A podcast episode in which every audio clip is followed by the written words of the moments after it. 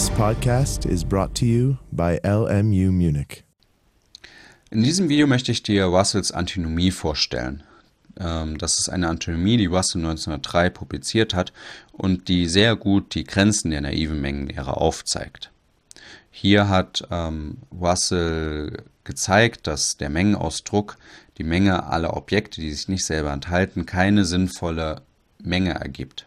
Es handelt sich also um die Menge, nennen wir sie R, bestehend aus allen Objekten x, für die gilt, x ist kein Element von x. Dies ist ein valider Mengenausdruck und weil wir keine Notationsfehler gemacht haben, müsste eigentlich diese Menge existieren. Jetzt kann man aber zeigen, dass die Existenz dieser Menge direkt zu einem Widerspruch führt. Es gilt nämlich zunächst, dass ähm, für alle Objekte x erfüllt ist. x ist genau dann ein Element von R, wenn x kein Element von x ist. Wenn wir jetzt in dieser Allaussage für x ähm, konkret ähm, wieder R einsetzen, das können wir machen, denn R ist als Menge ein existentes Objekt. Das heißt, wir setzen x ist gleich R.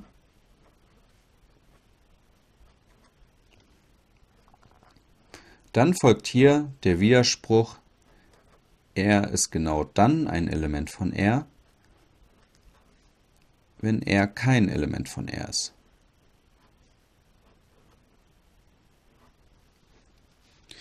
Wir haben also einen Widerspruch in unserer Theorie. Ähm, die Ursache dafür liegt darin, dass wir für jeden Ausdruck der Form alle Objekte x, die eine bestimmte Eigenschaft a von x erfüllen, ähm, dass jeder dieser Ausdrücke immer existent ist.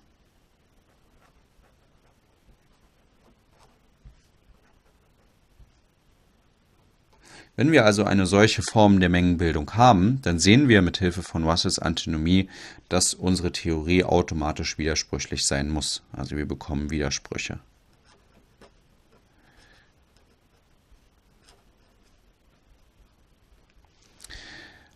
Deswegen wird die Theorie, die solche Widersprüche in sich hat, auch naive Mengenlehre genannt. Jetzt ist es so, dass Cantor äh, bereits solche ähnliche Antinomien äh, selbst kannte. Für ihn war es aber kein Problem, denn er sah es so, dass es konsistente und inkonsistente Vielheiten gibt. Konsistente Vielheiten sind solche, die man sinnvoll zu einer Menge zusammenfassen kann, ähm, während dies bei inkonsistenten Vielheiten nicht der Fall ist. Und weil ja in Cantors Definition ähm, explizit die Rede davon ist, ähm, dass bestimmte Objekte zu einem Ganzen zusammengefasst werden, meint Cantor, dass seine Definition die inkonsistenten Vielheiten automatisch ausschließt. Das Problem ist hierbei aber, dass ähm, die Definition von Cantor selbst intuitiv ist. Das heißt, sie verwendet Begrifflichkeiten, die vorher nicht explizit genau definiert wurden. Es wurde also nicht ähm, gesagt, was man als Leser und einer Zusammenfassung zu einem Ganzen zu verstehen hat.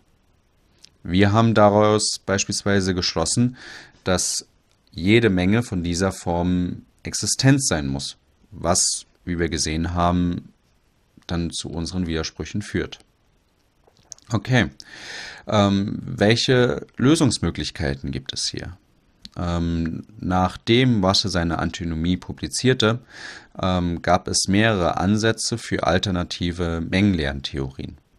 Die bisher bekannteste davon ist die Zermelo-Frenkel-Mengenlehre. Das ist eine Mengenlehre, die ist zum einen mathematisch exakt und zum anderen ähm, ist hier die Mengenbildung so stark eingeschränkt, dass alle Antinomien, die man bisher in ähm, der naiven Mengenlehre gefunden hat, darunter halt auch Russells Antinomie, ähm, nicht mehr möglich ist. Und es ist auch eine Mengenlehre, in der man zumindest bisher noch keine Widersprüche gefunden hat. Jetzt ist aber so, dass die Zermelo-Frenkel-Mengenlehre recht kompliziert ist. Also als Student stößt man im Regelfall erst im Hauptstudium auf diese Theorie. Und, das, und es ist auch so, dass im Grundstudium ähm, deswegen vor allen Dingen ähm, auf die naive Mengenlehre zurückgegriffen wird. Dies ist kein Problem, denn für das, was du als Student in deinem Grundstudium machst, ist die naive Mengenlehre vollkommen ausreichend. Du wirst hier nie an die Grenzen dieser Theorie stoßen. Du solltest aber wissen, dass die naive Mengenlehre in sich Widersprüche hat. Die Antinomie von Masse ist hier halt eins von mehreren Beispielen. Und ähm, dass es mit der Zermelo-Frenkel-Mengenlehre zumindest eine Alternative gibt. Auch sollte dir dieses Beispiel ähm, gut demonstrieren, wie wichtig es ist, eine mathematische Theorie ohne intuitive Begrifflichkeiten zu haben.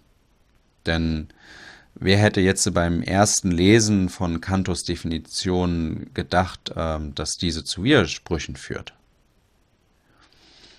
Jetzt ähm, ist natürlich klar, dass, ähm, dass du in deiner mathematischen Tätigkeit ähm, immer auf deine Intuition zurückgreifen solltest. Das ist ein sehr mächtiges Werkzeug, den, welches du als Mathematiker hast.